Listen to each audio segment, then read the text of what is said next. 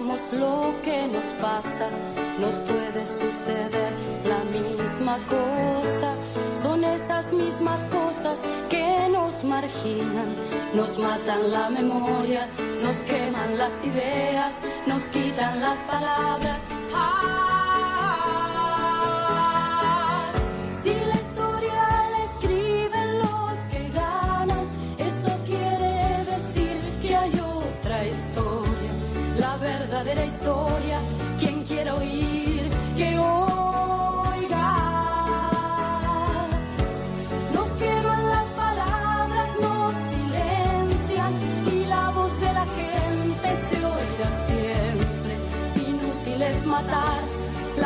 muerte prueba que la vida existe.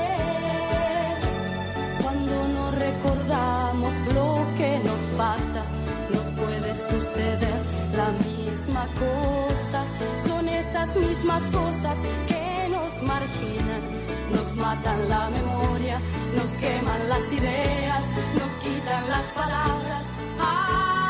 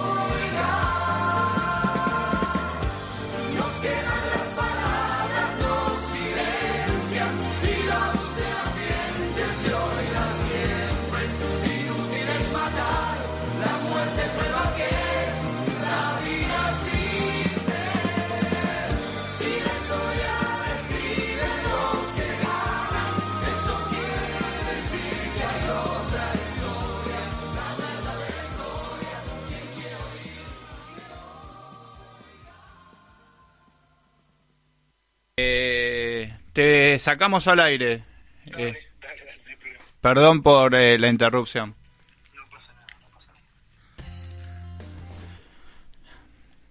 Bueno, restablecimos la comunicación con, con nuestro entrevistado, eh, Damián.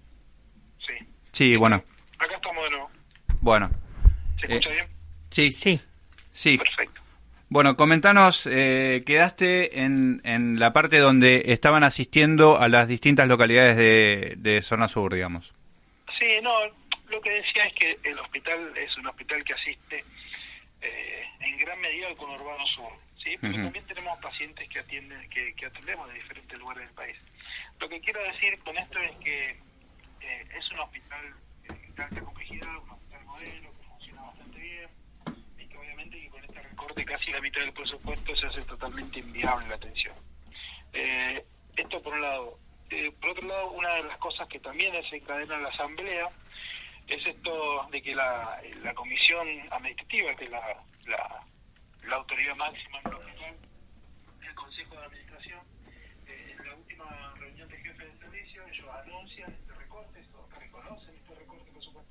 hasta el momento no habían reconocido el recorte presupuestario, decían que era una total mentira, nosotros veníamos denunciando eh, ya hacía rato esto, y le sugieren en esa reunión, solamente con jefes de servicio, le sugieren a los jefes de servicio que ahorren para no generar gastos. Con lo cual, los jefes de servicios abrieron los ojos, ¿qué quiere decir que ahorren para no generar gastos? Tenés 10 camas, vas a atender 6, o sea, vas a dejar afuera 4 pacientes. Esto, eh, Claro. no, esto sor- sorprendió bastante. Obviamente, este, este que ahorren eh, hace una clara, eh, atenta claramente con la atención de, de lo, lo que significa realmente el hospital, con la calidad de atención. Eh, bueno, estos fueron, eh, después también el- lo que también eh, in- está dentro de este recorte presupuestario es, es la pauta salarial. Nosotros reclamamos el 15%, ellos, ellos eh, unilateralmente perdón, eh, ofrecen el 15%, nosotros reclamamos el 25%. Claro. Esto porque está todo dentro del hospital, como es un hospital que funciona con un presupuesto anual, está dentro de, de, todos estos, estos reclamos. Y después también, bueno, el tema de los contratados. El hospital cuenta con 1.500 eh, trabajadores, de los cuales 200 eh, hace ya dos años que son contratados.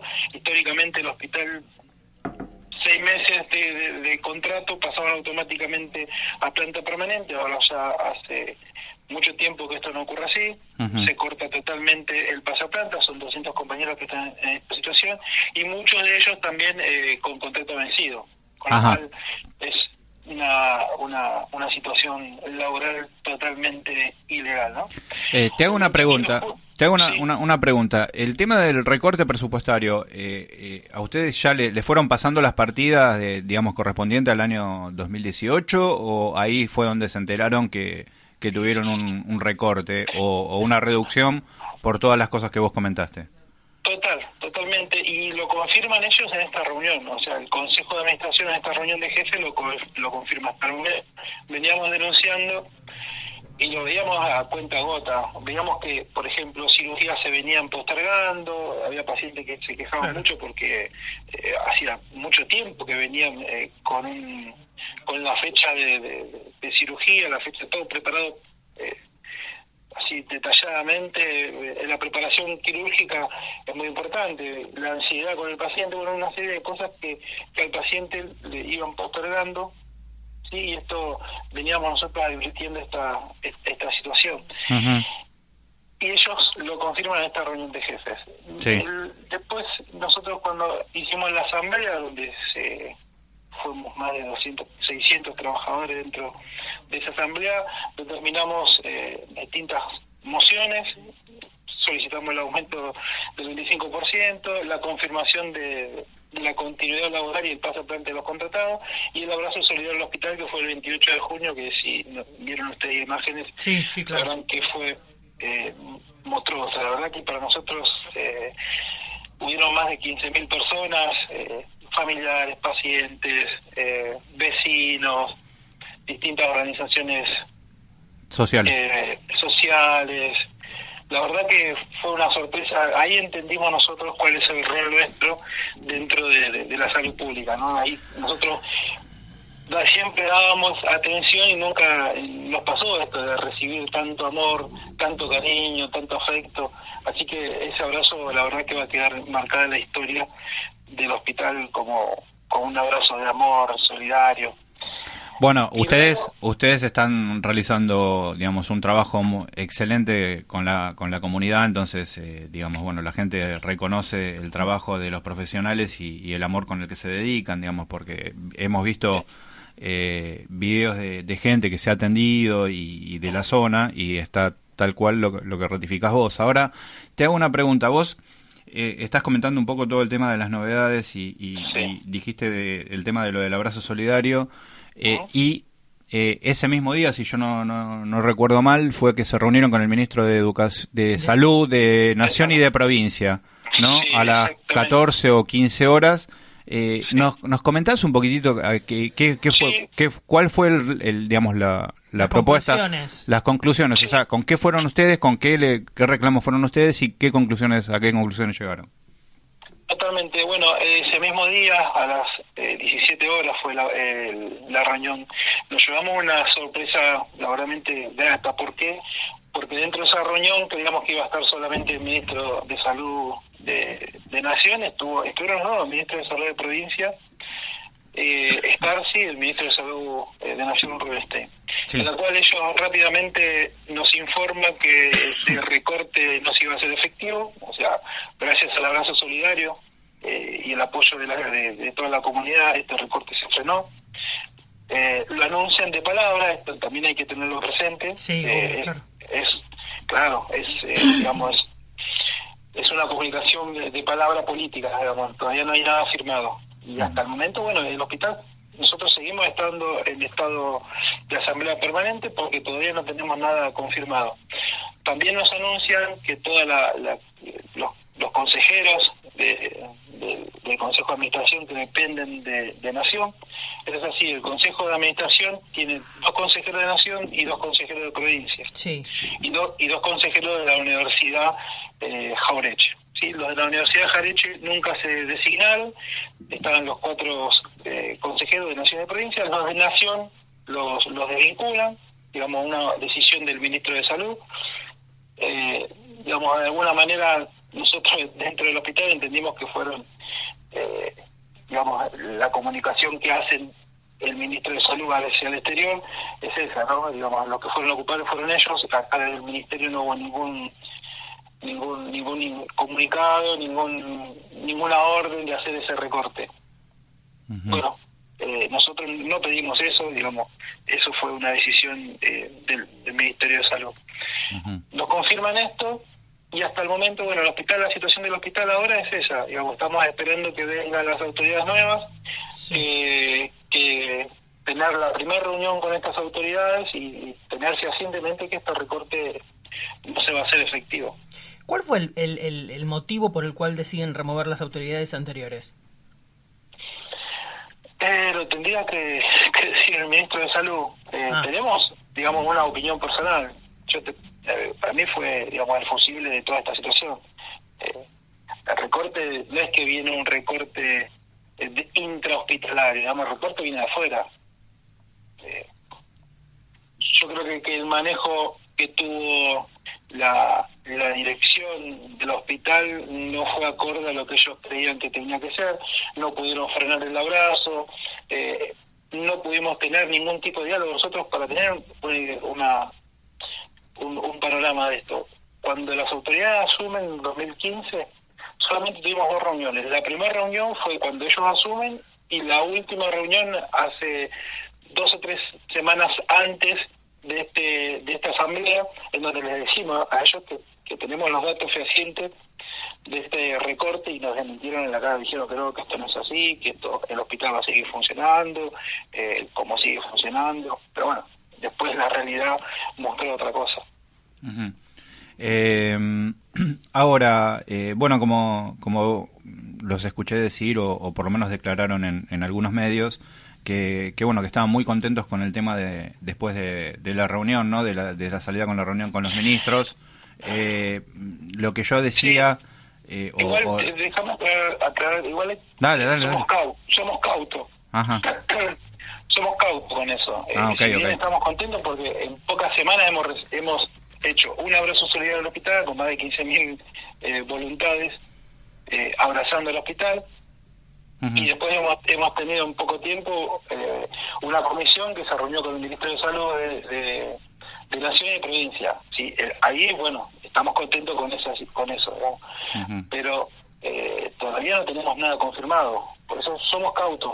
Ah, por eso... Si bien creemos en la palabra del ministro y en la honorabilidad del ministro, de que y bien llegamos, nos dicen, bueno, este recorte no se va a hacer efectivo, listo. Pero bueno, eh, estamos ahí expectantes de que esto sea realmente así. Bueno, por eso te preguntaba, porque realmente nos, nos sorprendió básicamente las declaraciones, eh, o por lo menos lo que estaban registradas en los medios, eh, con relación a decir, bueno, está bien, eh, tuvieron una negociación, tuvieron un... no, sobre, todo, sobre todo por, por la situación sanitaria argentina, digamos, nosotros nos desconocemos, si bien es un hospital digamos, de alta complejidad que recibe fondos que, que bueno, uno escucha los nombres y dice, bueno, eh, pero bueno, son situaciones de, de salud que son bastante complejas digamos, las cirugías son, son caras, hay muchos especialistas que tienen que ser bien remunerados, que tienen que tener competitividad, porque si no, eh, eh, estos profesionales que son especialistas en, en el tema se van al sector privado. Sí, claro. Digamos, eh, tiene que tener, o sea, los sueldos de- del hospital seguramente son un poquito más elevados que, el resto, pero porque tiene que ver con esto del, de- del hospital, digamos, para qué funciona el hospital, para qué está, eh, con el modelo del hospital. Y somos cautos porque también entendemos que la situación sanitaria del país eh, no es lo, lo adecuada. Nosotros eh, nos adherimos y, y hemos tenido comunicación con compañeros de SICOP de provincia, de de ATE también, que bueno, que, que están eh, en una carpa sanitaria en frente del Congreso, así que no somos ajenos a la realidad, digamos, si bien nos pusimos contentos por el abrazo, por la reunión en poco tiempo, pero somos cautos. digamos. No, no, no, por eso. No, no, no hay nada resuelto. Por eso, a ver, eh, está muy bien, está muy bien de, y eso no, no dudamos en lo más mínimo de eh, el, el acompañamiento que tienen del tema de la gente, de las organizaciones, inclusive de los medios. Eh, pero bueno, eh, nos pareció medio apresurada el tema de esas declaraciones porque realmente no sería ni la primera ni la última que los ministros No de cumple- educación no. prometan una cosa y después no cumplan, obviamente, ¿no? Total, total, por eso, por eso, justamente por eso. Bueno, eh, ¿y cuáles, bueno, eh, cuál- cuáles fueron los plazos en los cuales supuestamente los ministros le iban a, a resolver el tema?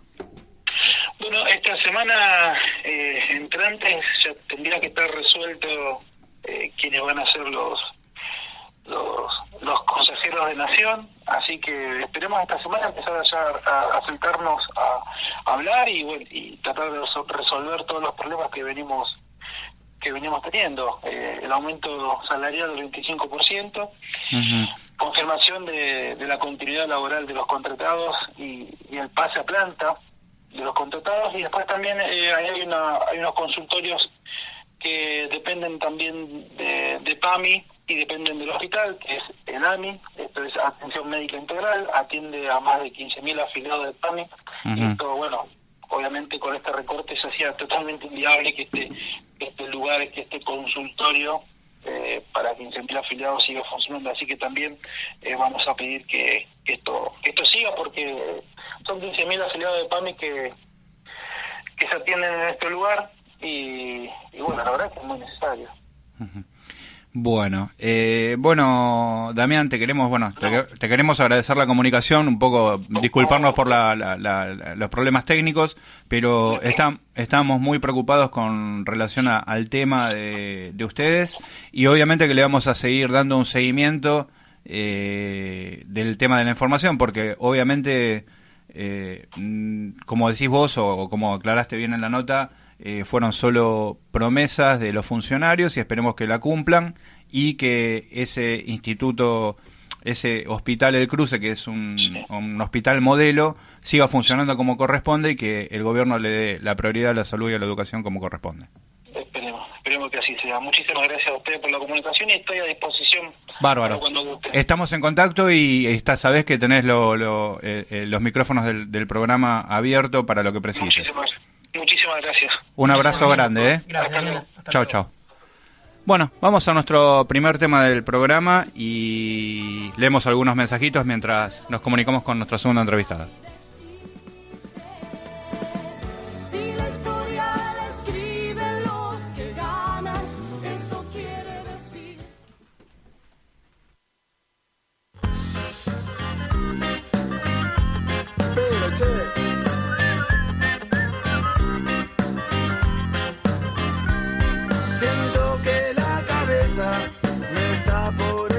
agarrar.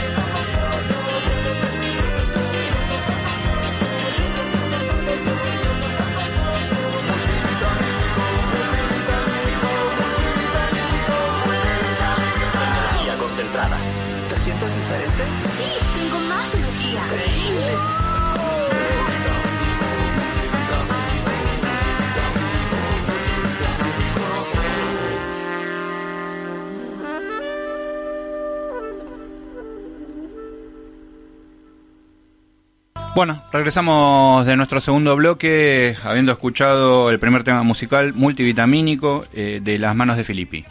Eh, bueno, ya estamos en, comunicación con nuestra segunda entrevistada del programa. eh, es Lucía Ríos, es compañera periodista despedida de Telan, del portal web.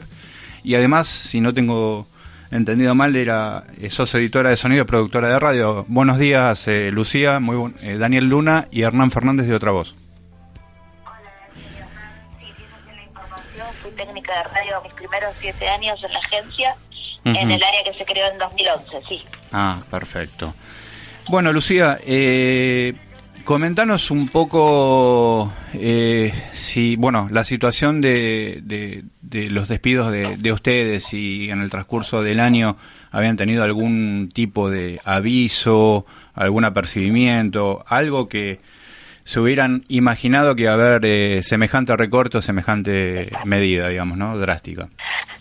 Está muy buena esa pregunta porque me parece que lo que hay que dar a conocer es la grieta que, que tanto hablan ellos, que tienen entre ellos. Eh, este directorio se ocupó de eh, no solo capacitar a cientos de compañeros y compañeras dentro de la agencia, mismo los corresponsales han venido en distintas ocasiones a Buenos Aires eh, para garantiz para que nada el, el directorio les garantizaba esa capacitación.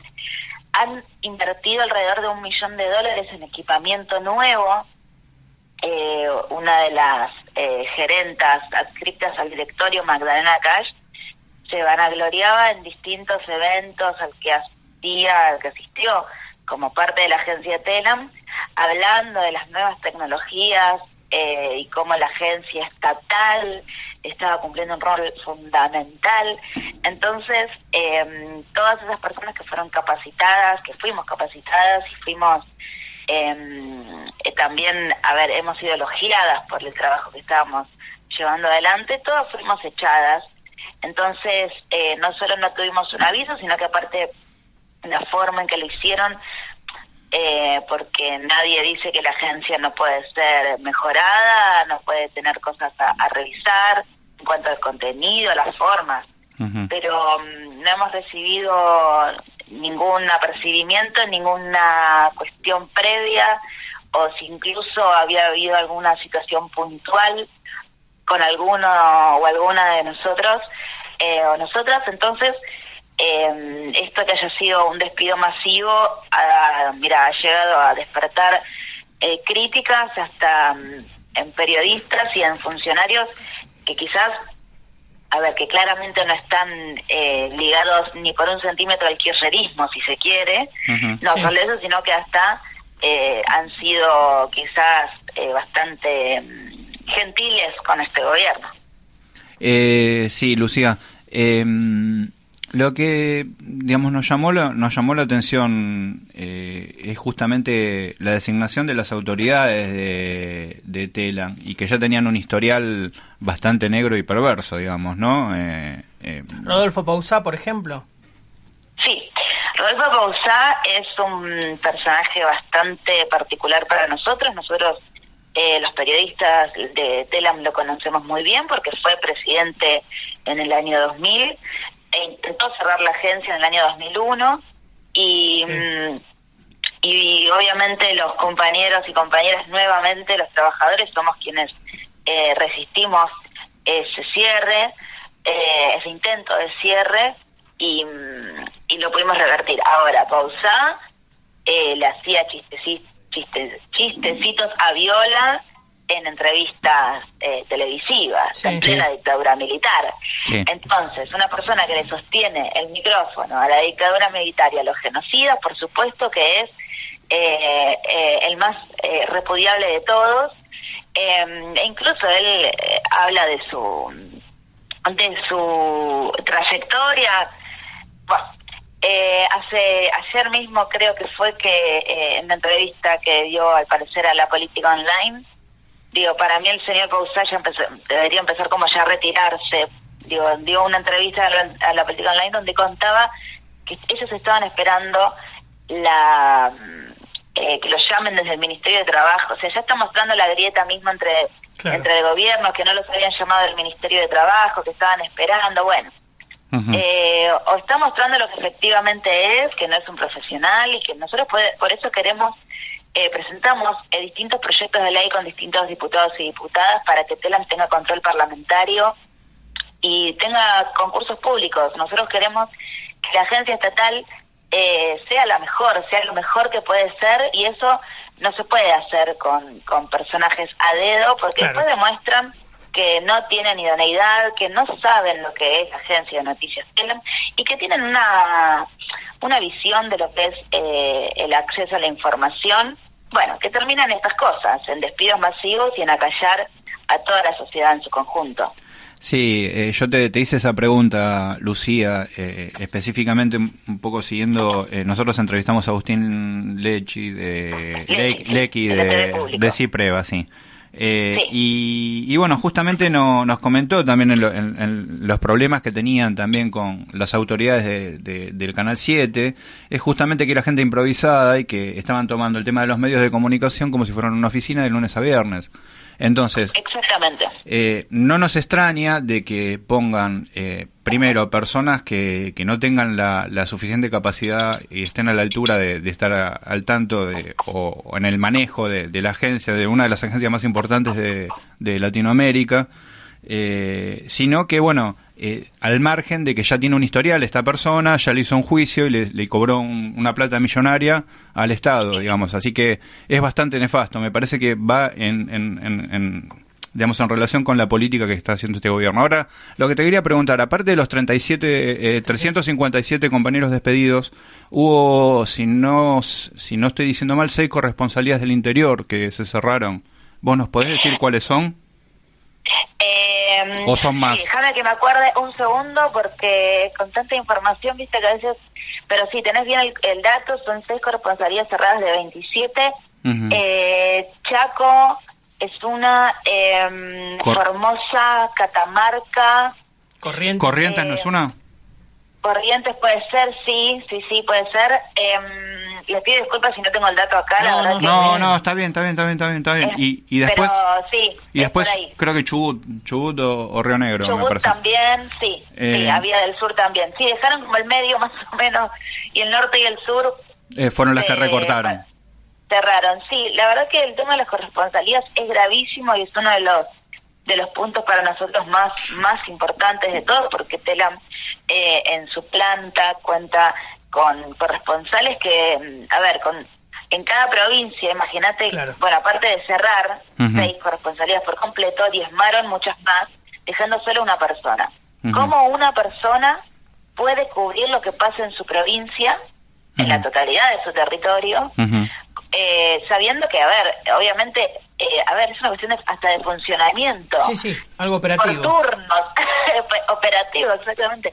Entonces, eh, nos llama mucho la atención esta decisión. eh, me parece que, bueno, de hecho, para la Marcha Nacional de Prensa que realizamos el jueves, vinieron muchísimos corresponsales, Sí. muchísimos de los echados Sí. de, de las provincias, porque Telam y los medios públicos son nacionales, no tienen alcance nacional, son nacionales, funcionan gracias también a todos eh, los compañeros y compañeras que están en los territorios y generan eh, no solo lo noticioso del día, sino eh, cuestiones que tienen que ver con cómo se vive en esas provincias, tal o cual cosa, eh, e incluso darle el carácter realmente federal, que tiene que ver hasta de las fiestas nacionales, Exacto. hasta cómo viven el clima, las tragedias, la economía, lo político y lo social, y dan ese eh, esa visión y, y ese crisol que es Argentina, que no es solamente... em, tenemos los pueblos originarios, digamos, todas esas cosas se están acallando de manera violenta y feroz y eso claramente es parte de la política que está queriendo llevar adelante Cambiemos después del acuerdo con el FMI, que nosotros somos los primeros despedidos y esto no es casual que se dé en este por este camino, sí.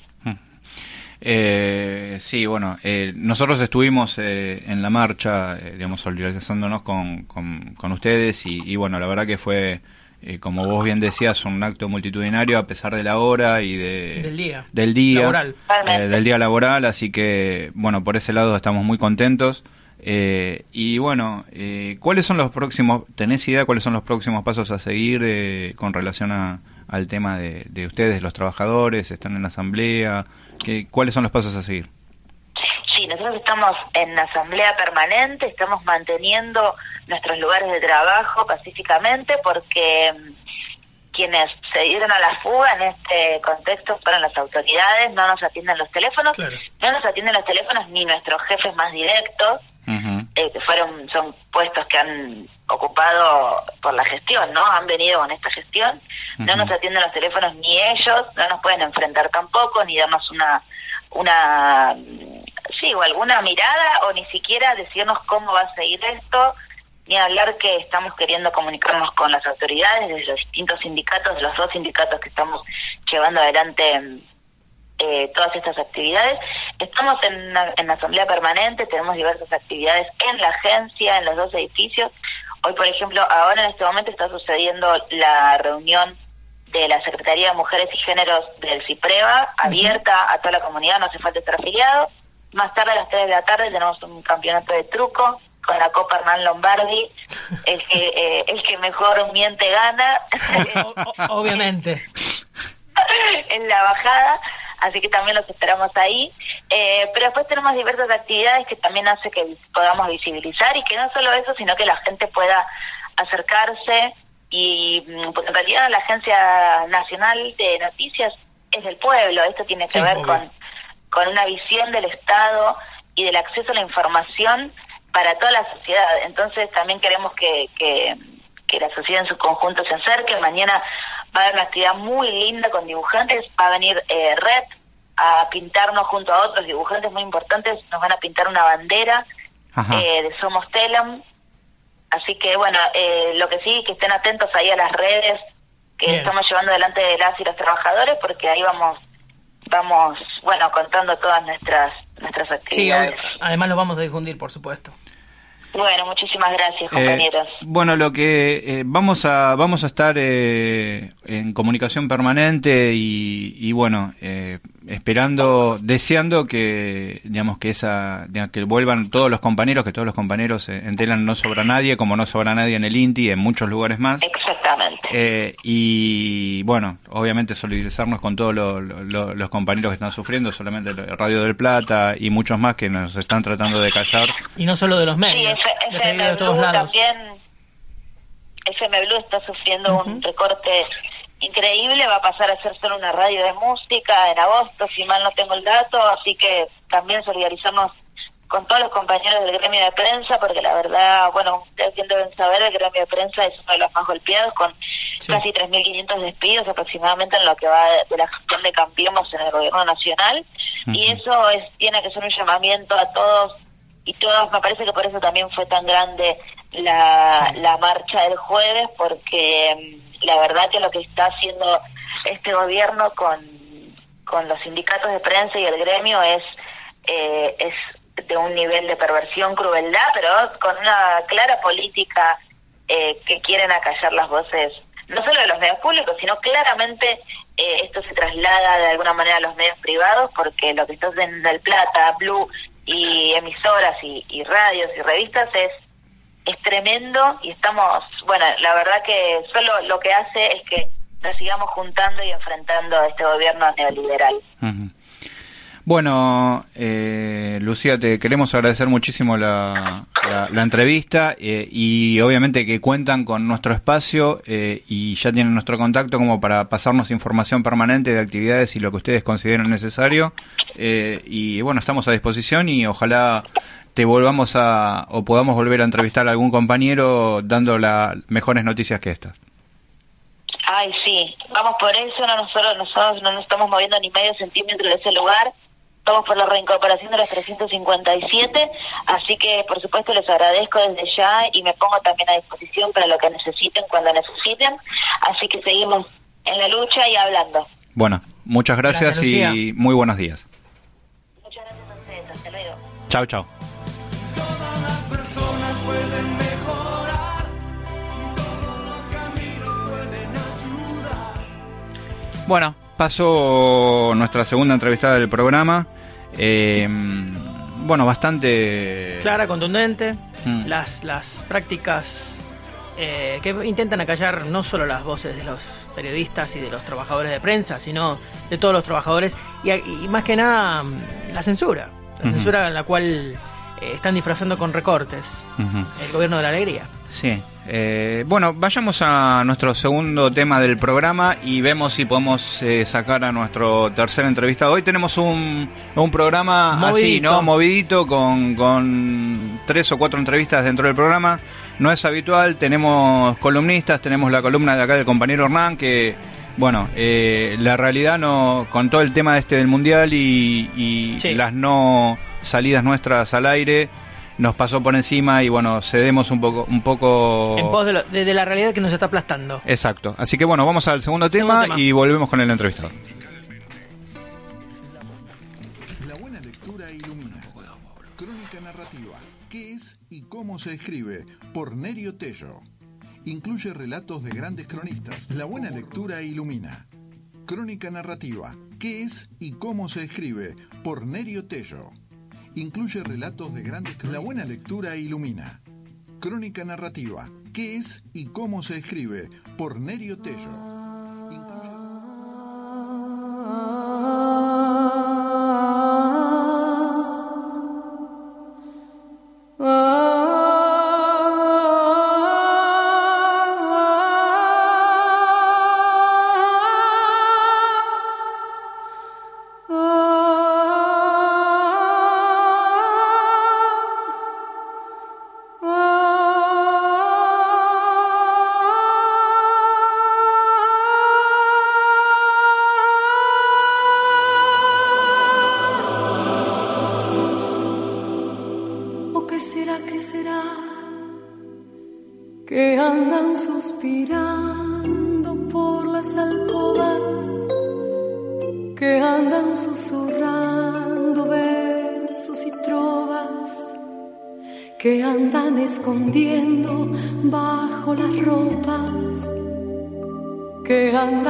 cabezas y andan las bocas que va encendiendo velas los callejones y están hablando alto en los bodegones.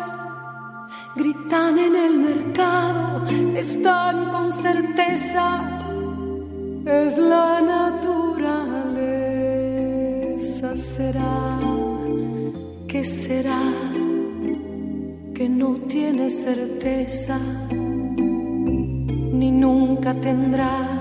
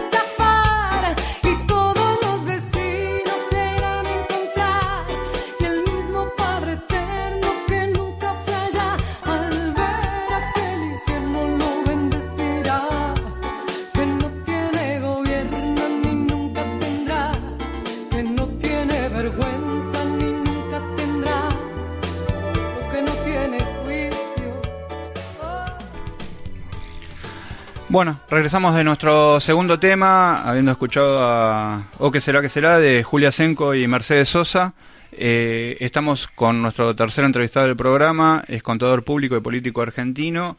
Eh, se desempeñó como secretaria de Política Económica y Planificación de Desarrollo de la República Argentina hasta su elección como diputado nacional en el año 2011 y en la actualidad secretario de Economía y Hacienda del Partido de la Matanza.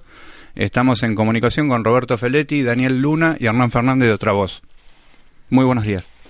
Buenos días, ¿cómo están? Buen día, Roberto. Bueno, muchas gracias por salir y por tu participación en nuestro programa. No, al contrario, gracias por invitarme. Bueno, eh, te puedo tutear, ¿no? Pero por supuesto. Bueno, bueno Roberto, a ver, eh, ¿qué análisis podemos hacer eh, de las políticas económicas llevadas a cabo hasta este momento con el- por el macrismo? Y mira, eh, yo creo que el gobierno nos, nos ha sumergido en una crisis deliberada, autoinfligida, digo, no hay una razón por la cual hoy el pueblo argentino tenga que estar padeciendo mm, 30% de inflación, un aumento tarifario que en muchos casos pasa el 1000%, el- las empresas si quieren este, financiar su capital de trabajo tengan que pagar el 60% de tasa de interés, o eh, eh, nosotros hayamos soportado una devaluación de casi el 200%. Digo, todo esto tiene que ver con la decisión clara del gobierno de llevar adelante una política de reestructuración de la sociedad en su conjunto, de la economía en su conjunto, en contra de los intereses asalariados, en contra de eh, el pueblo en general. Digo, esto es lo que lo que se está viviendo, la decisión del gobierno de consolidar un bloque eh, productivo basado en energía, en minería, en agro y un, y un gran componente de servicios, sobre todo ligado a las finanzas, y una retirada del Estado, tanto nacional como, bueno, a pesar del federalismo, inducir a los estados provinciales a hacer lo mismo. Entonces, el escenario se verifica muy complejo porque además hay dos problemas. Uno que agotó eh, lo que podríamos llamar la bala de plata de la herencia recibida, la que nadie discute, que era el país desendeudado. O sea, para lograr, para financiar un proceso de, de transformación como el que se planteó, recurrió a un endeudamiento desmedido y el otro grave problema es que chocó con el mundo. El mundo no no está hoy para una apertura importadora ni tampoco está para, para una apertura financiera. Entonces el gobierno está sumergido en una crisis de muy difícil pronóstico. Sí, estamos haciendo las cosas totalmente al revés, pero desde el inicio, digamos, ¿no? Eh, De- Desde el inicio porque hay una voluntad, casi te diría mesiánica, casi te diría con una carga ideológica enorme, de eh, eh, eh, golpear al conjunto de sectores populares. Me refiero a sectores populares, me refiero a asalariados, jubilados, economía informal, este, pequeñas y medianas empresas y consolidar un esquema, un esquema distributivo regresivo, sí. Pero Sí. se chocó contra el mundo, digo, el mundo hoy está con nacionalismo económico, cuestiona, vos fíjate que el mundo cuestiona el multilateralismo y nosotros queremos entrar a la Sí. pedimos ayuda al Fondo Monetario Internacional, digo, vamos al revés de lo que está pasando. Sí, eh, yo te iba, te iba a preguntar, eh, ¿qué opinión te merece otra vez, el, eh, que es muy triste, ¿no? El regreso al FMI de nuestro país después de- del gran logro que, que vos comentaste, ¿no?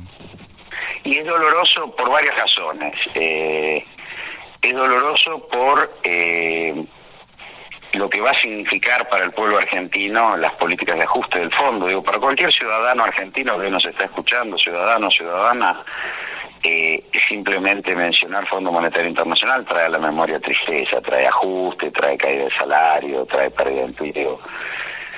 Pero por el otro, y esto casi es un paralelismo con, con lo que nos pasó con la selección en el Mundial de Fútbol, eh, vemos cómo eh, retrocedemos, es decir, la, la selección chocó contra un, un fútbol de mucha velocidad y de alta potencia física. Sí. Bueno, nosotros, eh, la vuelta al Fondo Monetario Internacional, al tomar un acuerdo de estas características, acuerdo stand-by, acuerdo condicionado, lo que nos coloca otra vez es en un concierto de países este, este, en crisis y en, y, en, y en situaciones, digamos, de economías mucho más chicas que las nuestras. Digo, hoy, eh, en el último tiempo, eh, solo tres países pidieron un acuerdo de estas características. Uno fue Irak, otro fue Jamaica y otro fue Kenia, con respeto que me merecen esos países, pero son economías mucho más chicas que la Argentina. Y los países que subsiste eso es Grecia o Ucrania, digo, entonces eh, es un retroceso de una década. Además, a una institución que es antigua, que ni siquiera ha sido considerada en, en el actual proceso de reconfiguración mundial. Sí, aparte eh, es una lástima por el tema de, de- de que el país eh, estaba en condiciones como para seguir un rumbo económico y bueno, evidentemente esto no son errores, sino son eh, ideologías y, y obviamente puestos... eh, Ideologías que, bueno, a diferencia de otras veces, esto, este proceso político tiene muchas particularidades eh, no presentes en la historia, eh, que se lleva adelante en el marco de un gobierno constitucional, o sea, votado, y eh, que no hay mediación política. Los que están gobernando hoy son los que detentan el poder económico. Es, es, es eh, Macri, Blanco Villegas, es Peña claro. Brown, es Carolina Stanley, es Stanley, es Pietrich, eh, digo, son ellos. Es Echevere, que es de la sociedad rural, Sí. lo Ujú. fue Aranguren en energía, ujú. Eh, el Caputo, el Luis Caputo en el Banco Central, digamos, hoy no hay, eh, a diferencia de lo que pudo haber pasado en la salida de la dictadura, que vos podías echarle la culpa a la dictadura sangrienta, lo cual era real, o la crisis del 2001 donde vos le echabas la culpa a los políticos, digo, esta vez no, no se puede echar la culpa ni al sanguinario Videla ni, a- ni al tonto de la Rúa, si querés. No. Eh, volviendo al tema del FMI, se conoció un poco eh, una de las medidas que le, le está pidiendo el FMI al gobierno es el resolver el tema de las LEVAC emitidas. Eh, ¿El gobierno podrá cumplir con eso de... de, de, de- de- Y mira, esta semana le salió bastante mal si quiso hacerlo, porque esta semana tenía idea de emitir letras del tesoro, que se llaman Sí. letes, para que, para que emitidas eran en dólares, eran una tasa de interés en dólares muy alta, el 5.50 es muy alto, y solo pudieron cambiar el 0,5% del stock de LEVAC, solo le fueron a cambiar las LEVAC, letras del Banco Central contra letras del Tesoro, letras del Tesoro en dólares contra letras del Banco Central en pesos, vos llevabas tu letra en pesos y te daban una letra en dólares, Claro. solo fue el 0,5% del stock de letras del Banco Central en pesos. Quiere decir que ahí hay una clara señal de desconfianza de los agentes económicos respecto a si el gobierno de acá a un año va a poder cumplir esas obligaciones en dólares y por el otro los bancos siguen teniendo temor que ellos financian esas letras del Banco Central con depósitos en pesos a 30 días, entonces comprarte un bono un año es corres un riesgo, ¿no? Digo, eh, eh, entonces no no no querían quedar descansados en, ni en, ni en eh, pesos contra dólares, ni querían quedar descalzados en plazo de 30 días contra un año. Entonces, hay una señal de que, el, el mercado no le está creyendo. Digo, esto se ve también en que ellos ya perdieron 16%, o sea, 2.300 millones de dólares de la plata que les dio el fondo. Si llega la plata del fondo, decís, bueno, pusieron 15.000 millones arriba de las reservas, la demanda de dólares se va a, se va a calmar. Y no, no se calmó. Eh, entonces el escenario es, es, es realmente complejo, porque si no tenés que decir que los mercados son golpistas, eh, Claro. no le están creyendo al gobierno que consideran propio. Claro, claro. Eh, ahora el 17, el 17 de este mes eh, se vence, hay un nuevo vencimiento, ¿no? De Levax. Exactamente, un nuevo vencimiento, creo que son 6.580.000, para ser exactos, 580.000 millones de pesos. Bueno, una parte importante la tienen los bancos, hay que ver a qué tasa la renuevan y otra parte puede seguir presionando con el dólar. El hecho de que eh, esta semana quisieron cambiar eh, 1.500 millones de dólares y solo consiguieron cambiar 422, demuestra que hay un, un sector que va a seguir queriendo comprar dólares. Entonces Claro. esto si- sigue presionando sobre la divisa. Entonces, eh, el otro tema es que vos llevaste la tasa en el vencimiento de mayo al 40, en el vencimiento de junio al 47. En el mercado secundario este, esta semana se negociaron al 61. ¿Y cuál es el límite de la tasa? Claro. Eh, eh, si- eh, lo- los comerciantes, empresarios que nos están escuchando en este momento, que no están viendo Inglaterra, Suecia, Ujú. y, que, y que- y que dicen, y bueno, yo el, el- el martes estoy escuchando este y tengo que abrir el boliche. ¿Y, ¿Y qué hago? ¿Conservo el stock o lo vendo? Y si lo vendo, ¿qué hago? ¿A qué precio lo repongo? Claro, y si no lo vendo, lo tengo que financiar. ¿Y dónde consigo financiamiento? ¿Y a qué tasa? Digo, esto es lo que está pasando. Estás teniendo un problema de abastecimiento y de cadena de pagos porque está golpeando, esta política está golpeando de lleno en el capital de trabajo de las empresas, medianas y pequeñas. Entonces, eh, también la economía real empieza a resentirse. No, no es sostenible esta política en el, en el tiempo para la economía real. El fantasma de las pseudo, pseudomonedas, el patacón, los lecops, ¿es muy lejano? ¿Es poco probable o no? Y dependerá, dependerá lo que quieren. Ahí ya es un tema del federalismo argentino. Ahí dependerá lo que quieren hacer los gobernadores frente a la política de ajuste que le proponga el gobierno nacional en el presupuesto. Digo, acá vos, eh, yo te puedo, podemos engañarnos todos, yo te puedo decir que voy a hacer el ajuste fiscal sacando el café con leche de los ministerios o cortando Sí. los autos oficiales, todo eso, ahora todo eso no mueve el amperímetro. Vos tenés dos grandes núcleos de inversión pública o de gasto público. Uno es el sistema previsional, es, es, es el, el las jubilaciones, que eso- sobre eso han avanzado, Sí, y otro es las provincias, que tienen fundamentalmente, son las efectoras de los sistemas de salud y educación pública de este país. Entonces, eh, ahora van sobre las provincias, donde eso se- esa discusión se va a dar en el presupuesto del año que viene, el presupuesto 2019, que se discute ahora. Hay que, hay que ver los gobernadores si aceptan un torniquete fiscal muy fuerte sumado a este torniquete monetario que yo te digo de una tasa altísima Sí, claro. y se comen un ajuste recesivo en sus provincias o efectivamente consideran que hay falta de medios de pago y, y tratan de financiarse de otro modo. Digo, eso es una incógnita que dependerá mucho de cómo los gobernadores asuman Te lo pregunto puntualmente por, el actual por- escenario. perdón, por el por el hecho de que, por ejemplo, María Eugenia Vidal eh, no haya pagado, por ejemplo, el, el- el mes de junio a los docentes. Y bueno, eso eso es un Claro. hecho claro de que estás perdiendo. Bueno, María Eugenia Vidal tuvo aumentos en su presupuesto Claro. promedio del 45% por año. Claro. Y tiene, eh, contra- contrajo una deuda de 8 mil millones de dólares. Imagínate que con una devaluación como la que hemos tenido, eso vos recaudás en pesos, tenés que pagar en dólares, se te aumentó muchísimo. Entonces, estás teniendo, o defaulteás, bueno, eso es una opción, o este, este, empezás a tener problemas para, para tu cadena de pagos, para afrontar los pagos del gasto corriente. Y esto es lo que está pasando hoy. Por más que ella declamó que adelantaba el aguinaldo, ha atrasado el pago de los docentes. Claro, claro. Claro. Eh, justamente lo que vos estabas comentando, que era una cosa bastante... que es Ahora, si ellos van a sacar patacones, no, no está en el ADN de Vidal, primero, ni de su equipo económico, no, no digo que eso sea bueno o malo, digo que eso no está, y segundo, eh, todavía es una di- todavía no es todavía no es una discusión inmediata, todavía queda por discutirse el presupuesto 2019. Claro. Ujú. Eh, Roberto, ¿cómo, se, ¿cómo se, se puede frenar esta escalada del dólar y qué medidas habría que tomar? Mira, eh, ellos en esta lógica, en esta lógica a la que van, van a tener seguir teniendo demanda de dólares, porque primero vos tenés una economía frenada, no tenés demanda de pesos, o sea que todo peso que sobra o va, o va a comprar un activo financiero, ya sea una levaca, un plazo fijo, qué sé yo, o va a comprar dólares. Eh, entonces es muy difícil frenarlo.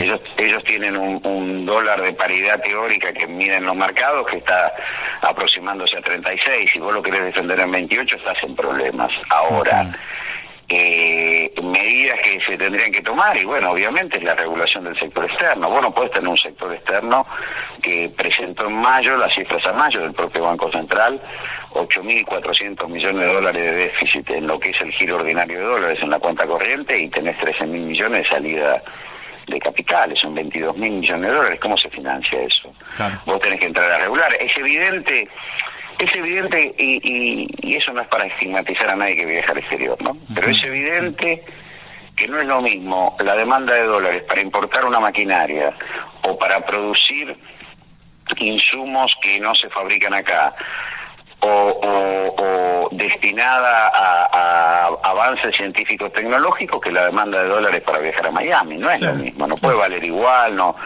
Entonces, si, si no entras en un proceso de regulación, estás en un problema. Porque el fondo te ha dado plata para pagar los intereses de deuda. El fondo fundamentalmente lo que quiere es evitar el default De la Argentina. Entonces, El resto, lo que es eh, utilidades y dividendos que giran las empresas extranjeras al exterior, el dólar que sale por turismo, el dólar que se compra por atesoramiento, el dólar para pagar importaciones en muchos casos de bienes finales que, que son superfluas, no no no está eh, para financiar eso. Claro. Eh, Entonces esa es la tensión incluso que, según trascendió el fin de semana pasado, tuvo Lagarde con, con el presidente del Banco Central, con Luis Caputo. Eh, y bueno, ya que nombramos a, la, a nuestra gobernadora Vidal, eh, ¿cómo están las finanzas del, del municipio de La Matanza y si la gobernadora está cumpliendo con el tema de las partidas? Digamos, porque sé que también eh, en su momento hubo retrasos con el tema de las partidas presupuestarias en los municipios.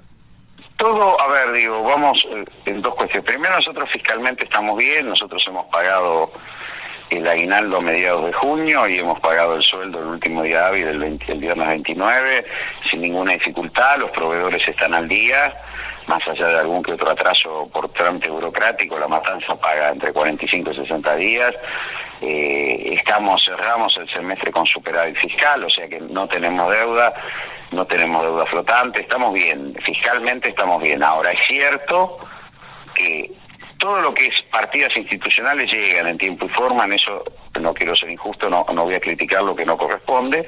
Ahora es cierto que eh, la provincia de Buenos Aires y la Nación no ponen un peso en la, en la matanza, no, no hay un peso de inversión eh, en la matanza y eso más allá de la terminación del declamado Metrobús, eh, la realidad es que, es que la matanza es un municipio que necesita inversión y necesita apoyo de nación y apoyo de la provincia.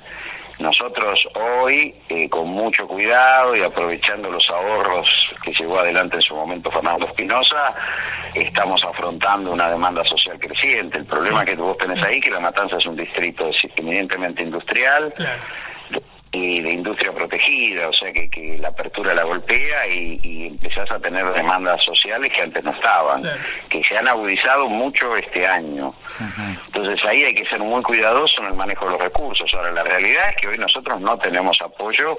Por fuera de lo que es institucional, sí quiero dejarlo claro, la coparticipación y las partidas que tienen que ver con fondos afe- afectados llegan en, en tiempo y forma, pero eh, todo lo que sería eh, eh, apoyo de inversión por parte de la provincia de la Nación está ausente. Claro, y sobre todo con, si eh, además de eso, como vos bien decís, eh, con las medidas en el tema de la apertura de importación, eh, eh, eh, Claro. digamos, es justamente Vivís donde... una retirada, vivís una retirada doble, la retirada del Estado Nacional y el provincial y una política económica que golpea a tu tejido productivo. Claro. No en vano Vidal quería dividir la matanza en tres, ¿no? Sí, bueno, ese es un proyecto que tiene, primero que además que aumentás el gasto in- innecesariamente, rompes una unidad que durante eh, nuestro modelo funcionaba perfectamente porque vos coexistía una zona residencial con una zona industrial y productiva con una zona informal Claro. y era virtuoso. Digo, lo, lo, lo interesante en todo esto es que no haya eh, grandes movilidad de gente. La política, la política conservadora es una política de segregación, es una política de dividir, es una política de muros. Una política, una política interesante es que alguien viva cerca de su trabajo. Claro. Y al vivir cerca de su trabajo gasta menos en movilidad y menos logística y este evidentemente es mucho eh, más eficiente en su trabajo si querés verlo desde el lado empresarial porque no se cansa viajando, llega en hora. Claro. Entonces, bueno, romper esas lógicas para segregar, para crear una zona residencial de ricos y el resto del otro lado del alambrado son políticas que, que son muy negativas, eh, la verdad que son muy negativas.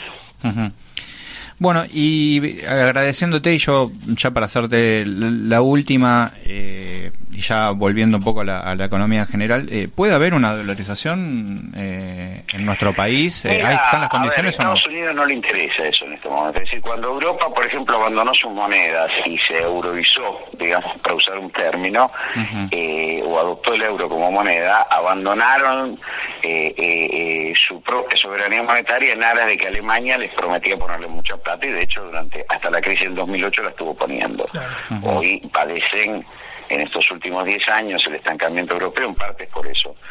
Eh, hoy no veo a Estados Unidos interesado, la política de Trump es otra política, es una política destinada a, a potenciar eh, a Estados Unidos y ganar espacio y competitividad en Estados Unidos, eh, no lo veo interesado en eh, que Argentina se dolarice. Además, es, una, es un país de tamaño medio, es un país de, de 550 mil millones de dólares de producto, no es un país pequeño, entonces no es todo tan sencillo.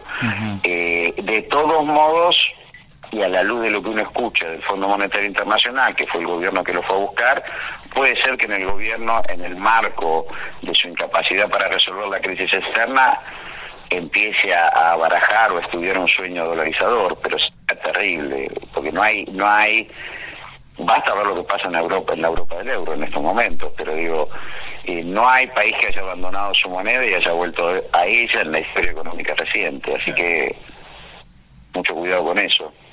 Desgraciadamente, esperemos que no, que no lleguemos a ese, a ese nivel, eh, pero bueno, ya de, de- de este gobierno y de la, de la, de la, la conducción que está llevando, digamos, eh, tanto política como económica, la verdad que no, no nos sorprendería en lo más mínimo. Ellos ellos han mostrado, bueno, porque porque justamente se confo- se comportan con, con conciencia de clase, que a lo mejor eso es un mérito de ellos. Tal cual. Se comportan con conciencia de clase como si fueran los dueños del país. Ellos se sienten que ellos pueden hacer cualquier cosa y que ellos no, no están sometidos a, a la compulsa o a las leyes del común de los argentinos. Digo, si no hay cosas que vos no te explicás. Digo, que, que el vicepresidente del Banco Central, por ejemplo, hoy, eh, sea dueño de un fondo moneta- de un fondo, perdón, eh, de inversión. Y ese fondo de inversión tiene LEVAC. Y el pre- vicepresidente del Banco de Nación en el vencimiento interviene en la definición de la tasa de LEVAC. Es una cosa que si lo hubiéramos hecho nosotros estaríamos ahora Sí. todos presos. Sí, sí, sí, sí. Bueno, entonces digo, y como eso te puedo contar, eh, no sé, cientos de casos, el secretario de Finanzas operando con sus fondos personales en el mercado financiero, que se supone que tiene información privilegiada. Sí. Bueno, los que dicen yo tengo plata afuera y no la voy a traer, digo, Claro, ellos sienten que a ellos no los alcanzan el- las reglas del común de los mortales. Entonces pueden pueden avanzar sobre sobre muchas definiciones porque se sienten como dueños del país. ¿Y cuál es el pronóstico, digamos, más cercano de la economía argentina hoy por hoy? Y yo creo que vamos a tener un segundo semestre muy recesivo, muy recesivo, y que es- esa recesión es usada para contener la presión sobre el dólar, pero que no es un dato que la presión no siga. Vos vas a tener un escenario muy complicado de inflación con recesión y que eso va a golpear mucho, mucho a, los sectores populares. Bueno, Roberto, la verdad que te queremos agradecer eh, la comunicación con nosotros. eh, no, al contrario. y a disposición para, para lo que precisen, para actividades o cosas de- de- del municipio, de la Con todo matanza. gusto- con todo gusto los tenemos en cuenta. Bueno, un, Un abrazo. abrazo. Abrazo, grande, muchas gracias, gracias. un abrazo. Chau, chau. Bueno, lamentablemente, digamos, cuando uno termina de realizar una entrevista, digamos, a, digamos, a un funcionario eh, que, que estuvo allá a nivel nacional y está en un municipio a cargo de las finanzas, eh, realmente no nos da un panorama Muy alentador. muy alentador, digamos, ¿no? Pero bueno, es lo que hay, es lo que, digamos, tampoco acá estamos para mentir o para o para disfrazar. Ya para disfrazar eh, información están ya... los, me- los medios tradicionales y hegemónicos. Exacto. Nosotros estamos para mostrar lo que, lo que realmente le pasa al pueblo. Nos pasa al pueblo. Así que bueno, bueno, eh, vamos a, a nuestro tercer tema del programa. Sí. eh, Después a- a- seguimos, seguimos, con, más otro entrevistado. Exacto.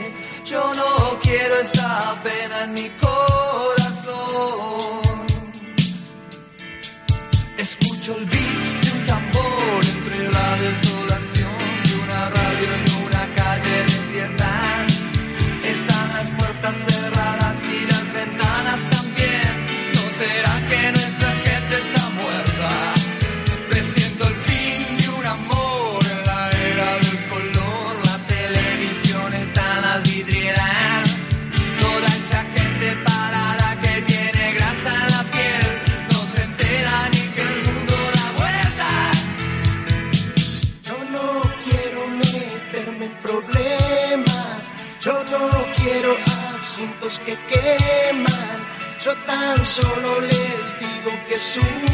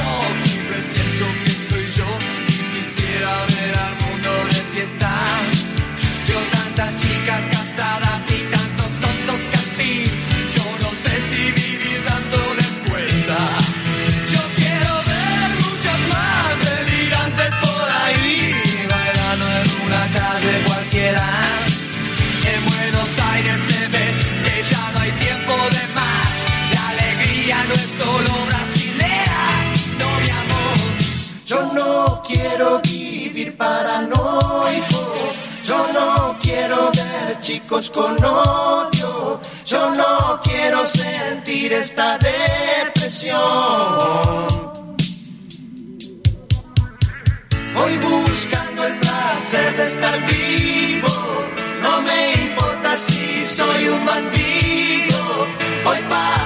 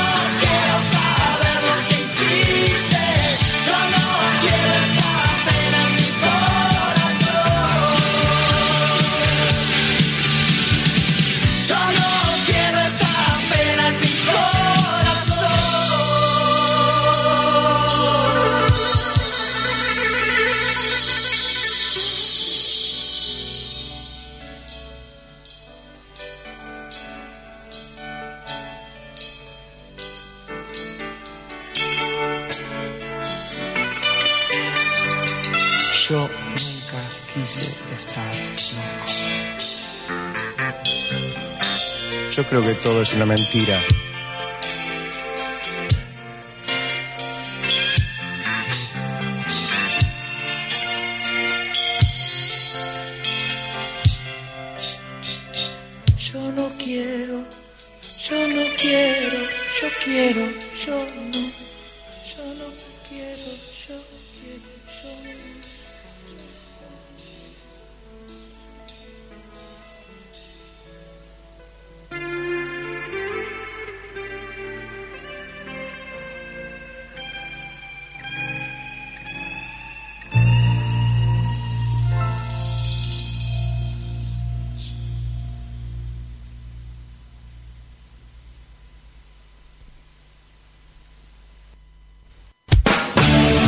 Tener noción es tener conocimiento. Y eso es indispensable para resistir. La noción. Conducen Fernando y Tomás Martínez, Elian Garipe, Esteban Ocampo y Florencia Clopertanz.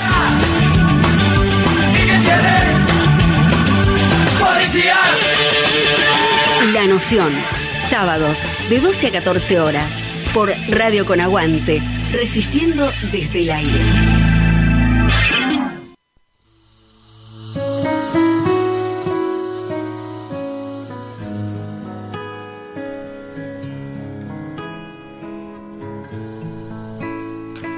Bueno, regresamos de nuestro cuarto y último bloque de Otra Voz. Estamos obviamente en vivo, son las 11 y 31 minutos y acabamos de escuchar Yo no quiero volverme tan loco de Charlie García. León Gieco. Eh, bastante, bastante utópico sería no volverse loco en estos eh, tiempos, ¿no? Sí, pero bueno, es lo, que, es lo que nos toca. Es lo que nos toca. Bueno, vamos a pasar eh, unos, unos avisos de... Bueno, hoy está la Peña La Patria es el otro. eh, a las 20.30 horas en José Ingenieros 1675 en Becar. eh, con los compañeros de Zona Norte y va a estar eh, como artista invitada Teresa Parodi.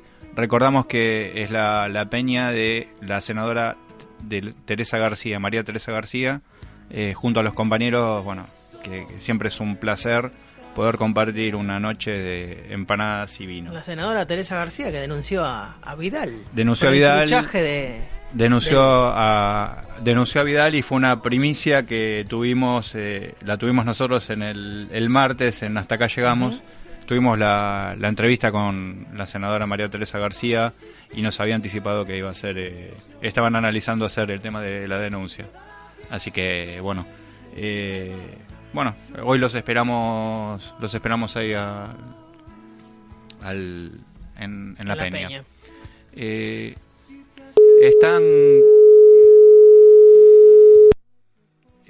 Seguimos, estamos intentando comunicarnos con nuestro cuarto y último entrevistado. Eh, seguimos pasando avisos o cosas que queremos eh, comunicar.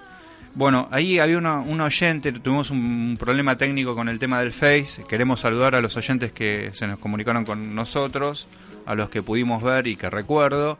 Eh, Catalina Avanzar decía buenos días, saludos de Cutralco. Bueno, Eh, bien. muy buenos días y espero que te haya gustado el tema del el- el programa. ¿Estamos en comunicación? Eh, Hola. Hola, sí. Bueno, muy buenos días. Estamos en comunicación con Santiago Goodman, que es el secretario general de ATECH. Daniel Luna y Hernán Fernández de Otra Voz. Buenos días a vos aquí desde la toma del Ministerio de Educación, este, hablando con ustedes en esta mañana y agradeciéndole la comunicación. No, por favor. Eh, Santiago, ¿nos haces un, un, un panorama o un reconto de, de- de lo que están viviendo ustedes ahí en el sur, más allá de que nosotros lo sabemos, pero para que los oyentes estén al tanto? Nosotros acá venimos de un conflicto que se inicia desde el año pasado, no solamente para los trabajadores de educación, sino todo el conjunto de los estatales, ante el incumplimiento por parte del gobierno de los acuerdos paritarios homologados. Quiero decirte que en eso, como para tener cuatro datos este, que, que todos podamos visualizar rápidamente, tenemos congelado el salario de todos los estatales al mes de junio del año pasado. Y recién ha habido convocatorias a paritarias del 18 de junio en adelante a los diferentes sectores, luego de que este, tuviésemos en la provincia una decisión por parte del gobernador que este, le dio continuidad ante el fallecimiento de quien era gobernador, Mario Dasneo en su momento, el vicegobernador toma la gobernación eh, y en el mes de febrero decide quebrar el salario de los trabajadores con un pago escalonado que nos lleva a estar cobrando en vez de los primeros tres días hábiles de cada mes, cobramos entre el día 17, 15, 17, el día 22 y el día 28 de cada uno de los meses, esto a partir del mes de febrero. A eso le tenemos que sumar este, que el gobierno deja de pagar los aportes a la obra social este, y a la caja de jubilación. En el caso de la obra social, lo que se genera es el corte de la obra social durante el mes de marzo y abril. Esta situación obviamente nos llevó a instalar una carpa que la llamamos la carpa de la unidad, que está en la esquina de la casa de gobierno aquí en la ciudad de Rawson, y desde hace este, seis semanas, un mes y medio ya, tenemos el Ministerio de Educación en la sede central, las delegaciones administrativas del Ministerio y las supervisiones, con ocupaciones pacíficas en cada uno de los edificios, en Rawson, en Comodoro, Rivadavia, en Sarmiento, en Esquel, en Puerto Madryn y en Trelew. Ante esta situación, donde no había diálogo, el primer destrabe del diálogo lo logramos con la venida en su momento, en el mes de mayo, de Nora Cortiñas. Pero no e- e- ese efecto que fue un efecto en el día no no dio sus frutos hacia adelante y por eso llevamos adelante y, y profundizamos medidas, digo, hicimos movilizaciones, cortes de rutas en varios lugares de la provincia, en diferentes oportunidades estuvimos sitiando la casa de gobierno para que los funcionarios cuando pretendieran ingresar o salir tuviesen que dar cuenta al reclamo de los trabajadores. La verdad que la situación económica es sumamente compleja por una decisión de crisis que ha tomado el gobierno provincial. Hoy, este, en este día sábado, luego de haber tenido hacer una nueva convocatoria a paritaria, luego de que el gobierno hace una semana atrás, cuando nos había convocado a negociación en casa de gobierno, y se encontraban miles de trabajadores y trabajadoras de la educación con sus hijos, con ciudadanos que nos vienen acompañando, nuestros papás y nuestras mamás de las escuelas, reprimió a los compañeros que estaban en el exterior del, del edificio de la casa de gobierno con, con los, este, los palos, con los escudos, luego balas de goma y gases, resultando 10 heridos, ninguno de gravedad por suerte, este, pero este, centenares de compañeros que estuvieron a mal traer por, por horas y horas y horas por el tema de los gases. Fue impresionante la cantidad de gases que tiraron. Al día siguiente también ocurrieron algunos hechos del mismo modo, con, con muchísimo menos cantidad de gente, pero en la ciudad de Puerto Madryn. Por esto se hizo un paro nacional contra, contra la violencia que sucedió en Chubut y en Corrientes esta semana, el día martes, y el gobierno en Chubut había decidido este, enviar por decreto el aumento a los trabajadores, un, un, aumento que nosotros rechazamos la semana pasada en negociación. Este, aparentemente recapacita de esa cuestión, siempre por acción, siempre por acción de, del conjunto de los trabajadores, de lo que llevamos adelante aquí en, en la ciudad capital y en cada una de las ciudades donde la educación, la salud y la justicia está parada literalmente desde hace dos meses. Y bueno, fuimos convocados, hay una propuesta ahí para discutir, el día lunes 9 de julio vamos a estar respondiendo, hay una, hay una posibilidad, pero la posibilidad de destrabar claramente la tienen, la tenemos todos los trabajadores y trabajadoras de la educación y en ese compás de espera estamos en este momento.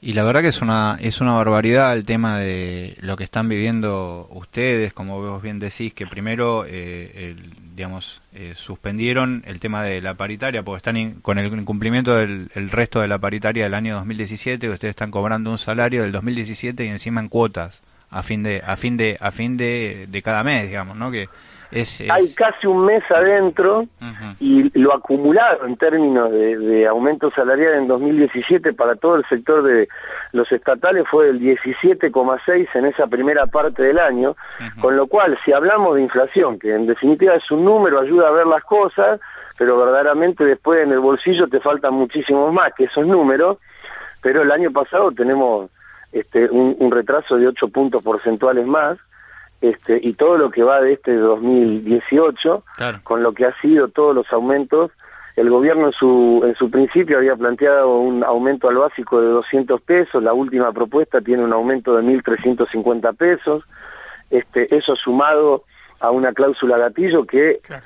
este, por lo menos en lo que resta del año, la cláusula gatillo nos garantizaría sostener ese, esos valores para lo que es este año, pero aún no, no hemos podido recuperar lo perdido durante 2017. Claro.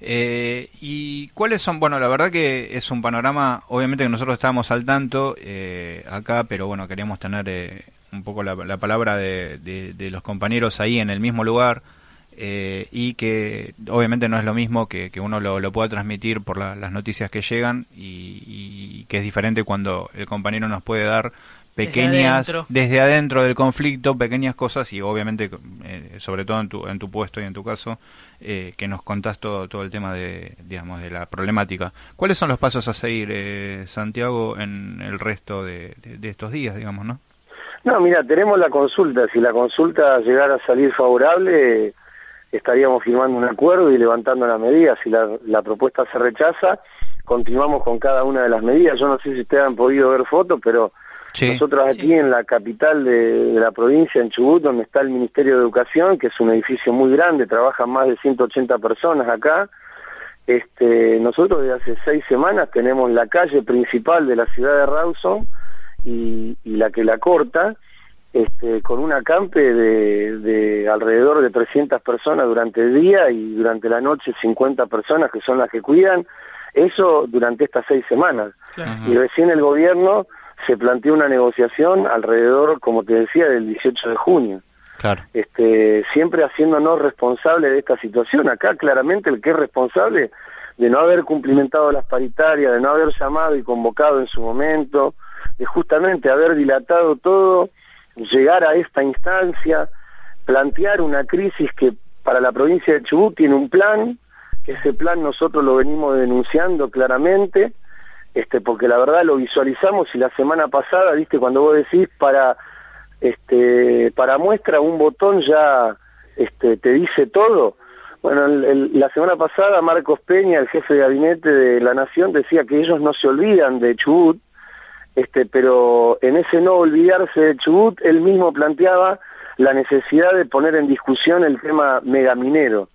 Y ese es el punto, y ese es el plan, y esa es la crisis al cual nos, nos quiere llevar Mariano Orsioni, que es el gobernador de la provincia del Chubut, para implementar en la provincia del Chubut la mega minería a cielo abierto, en la zona norte de, de la meseta, no, eh, el centro norte de nuestra provincia, donde hay una reserva de plata y de zinc muy grande, pero que todos sabemos lo que significa la explotación de la mega minería, la contaminación, el, el impacto social, el impacto visual, el impacto ambiental este, que esto genera y obviamente nosotros este, vamos a resistir a esta disposición que, te insisto, cuando el gobierno nacional tiene que decir que no se olvida del Chubut y que, que la va a ayudar, lo primero que al mismo tiempo se recuerda es poner en, en discusión justamente la megaminería. Bueno, mira, al gobierno nacional, la verdad que no le podemos ni al gobierno nacional, ni a ni a la gobernadora, ni a ningún, la verdad, ningún eh, representante del gobierno le podemos creer, porque eh, declaraciones, por ejemplo, de la gobernadora Vidal, que decía que un docente tenía que cobrar 40 mil pesos por Sí. mes, eh, Sí, y sí. ni siquiera resuelve los problemas de, de- de la provincia, ahora no atendió a los docentes, lo, digamos, fue un, digamos, es una, una política de desgaste y obviamente que es eh, así en, digamos, lamentablemente en todo, en todo el país, digamos, ¿no? Y justamente por eso eh, nosotros te queremos, te queremos aclarar que estuvimos eh, compartiendo imágenes, compartiendo videos de ustedes, compartiendo todas las noticias el día a día, pero justamente queríamos comunicarnos con ustedes para que eh, digamos, que nos digas ahí en el, en el lugar y bueno, cómo está el tema de la situación, obviamente, ¿no? Agradecerles infinitamente porque lo que más costó fue cruzar el cerco mediático de la provincia, más allá de que hoy los diarios y muchos medios de comunicación siguen escribiendo la historia oficial. este, está claro lo que ha sucedido este, en, en nuestra provincia. El, el- debo, este, vos lo has visto seguramente, pero me parece que esto debe, debe tenerse en cuenta eh, como una cuestión muy importante. Acá hay compañeros que están afuera. De hecho, adentro del Ministerio de Educación está cortada la calefacción. No te puedo explicar el fresco que hace acá adentro.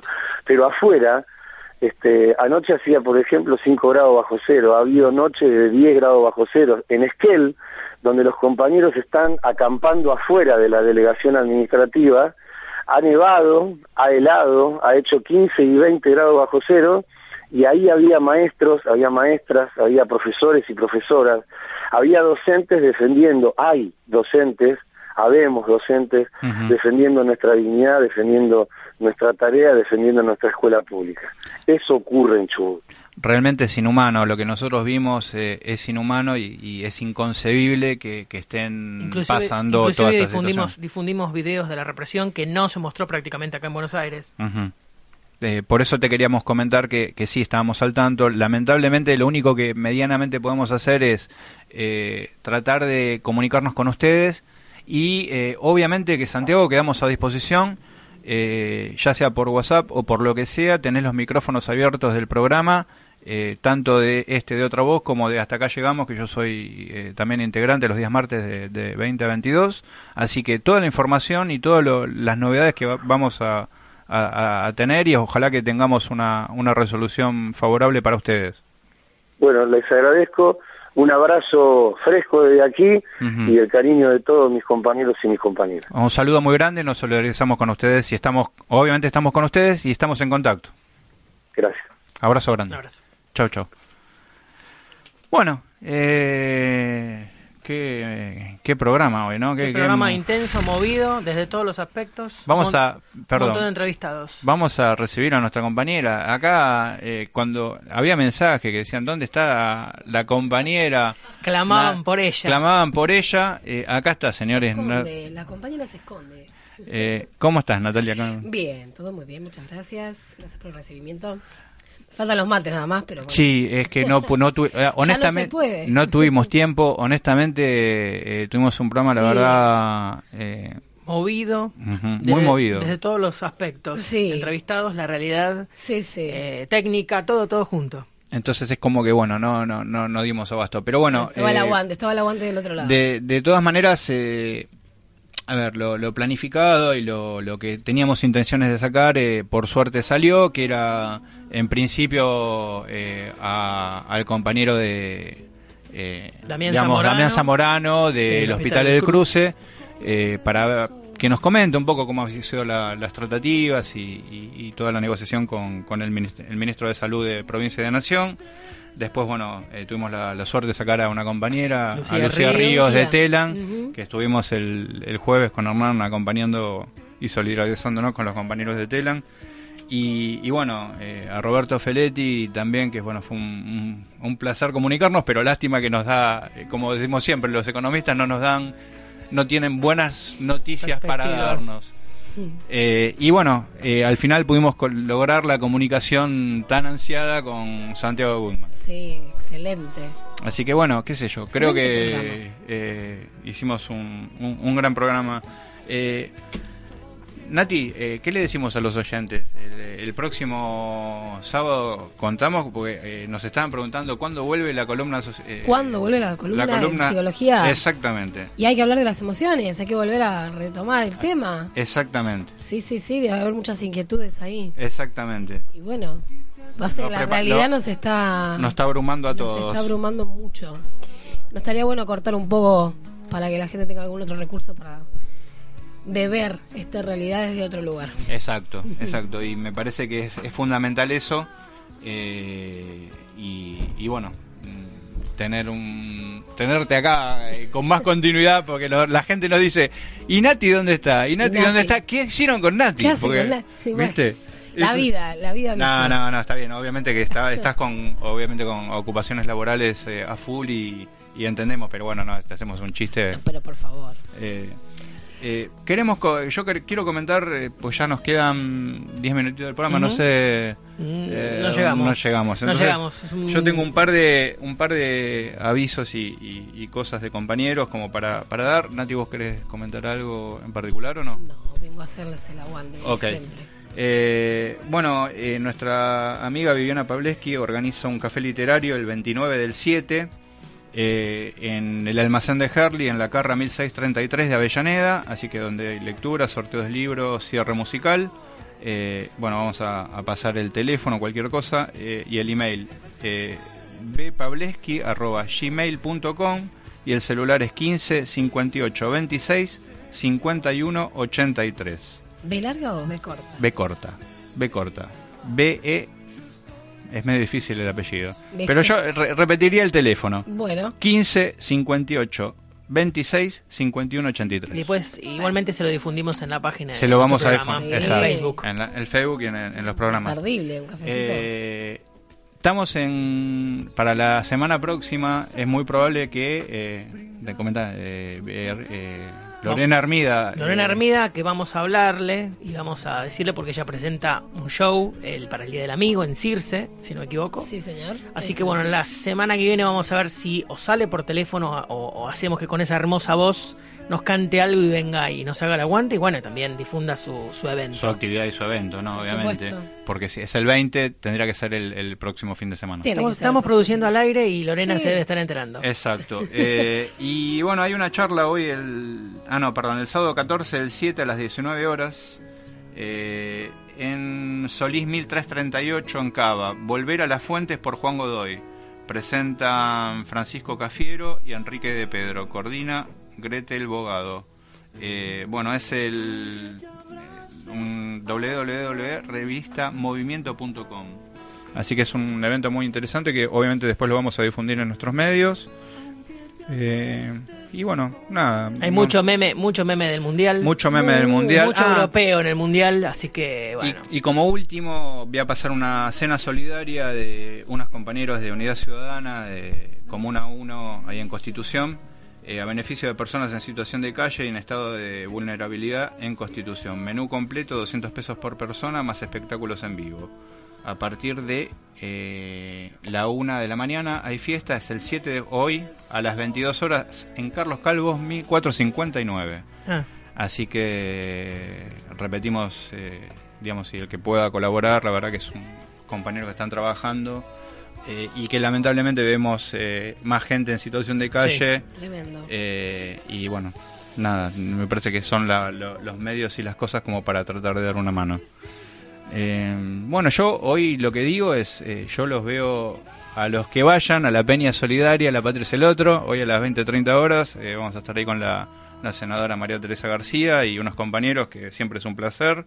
eh, pasar un momento grato, eh, que necesitamos un Por momento favor. grato eh, de distracción para sacarnos de estas cosas y bueno, no sé qué compañeros. Nada más. Este y frase clave un poco relacionada con las emociones, que no nos privaticen la esperanza, pese a todo. Yo Eh, diría, vamos terminando. Sí, programa intenso. Programa, yo creo que movido.